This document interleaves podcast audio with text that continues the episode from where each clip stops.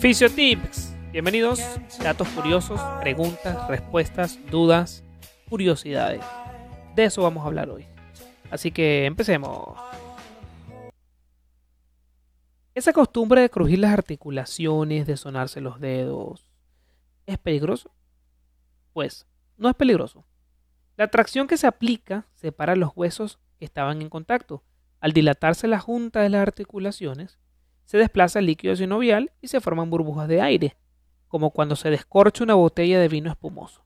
Cuando estas burbujas vuelven a disolverse, cosa que puede tardar unos 10 a 30 minutos, se puede crujir las articulaciones nuevamente. ¿Cómo se produce el dolor muscular de las agujetas? Durante mucho tiempo se creyó que el dolor muscular consiguiente a un esfuerzo físico intenso y desacostumbrado era debido a la acumulación de ácido láctico en los músculos. Hoy sabemos que eso no es cierto y que las agujetas son debidas a un gran número de roturas microscópicas de las fibras del músculo, los llamados microtraumas. Es verdad que las fibras dañadas son rápidamente reemplazadas por otras y por eso las agujetas desaparecen pronto y sin dejar secuelas. ¿Por qué las mujeres tienen las piernas en forma de X más a menudo que los hombres? Pues esto es debido a la forma de las caderas, que suele ser más ancha en la mujer.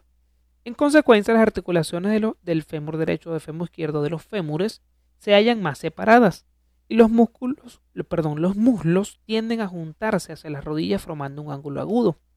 De ahí que la figura sea en forma de X. A edad avanzada y conforme con los procesos de envejecimiento determinan o van a desencadenar una artrosis en estas articulaciones del miembro inferior.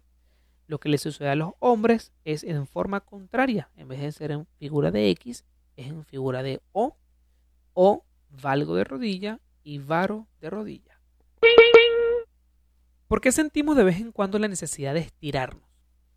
El deseo urgente de estirar el cuerpo y poner en tensión, sobre todo los brazos y piernas, se produce cuando hemos permanecido largo rato sin cambiar de postura. Por ejemplo, después de dormir o habiendo trabajado muchas horas sin variar la, la colocación del cuerpo, en estos casos la musculatura se carga de tensiones y el organismo entero, incluyendo el cerebro, acusa un riego sanguíneo deficiente, porque la circulación se hace más lenta. Al estirarnos tensamos la musculatura y al mismo tiempo volvemos a poner en marcha lo que se llama la bomba muscular. Consiste dicha función en la comprensión que realizan los músculos esqueléticos sobre la circulación de retorno, y más especialmente en las venas de las piernas. Al empujar esta sangre de estas venas, se moviliza rumbo al corazón.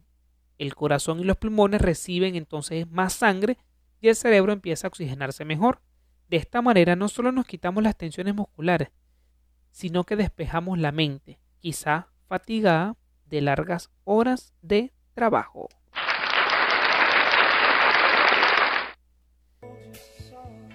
Esto fue todo en Fisiotips por el día de hoy y ya nos vemos pronto con otro capítulo con más curiosidades, más preguntas, más respuestas en Podcast Terapia.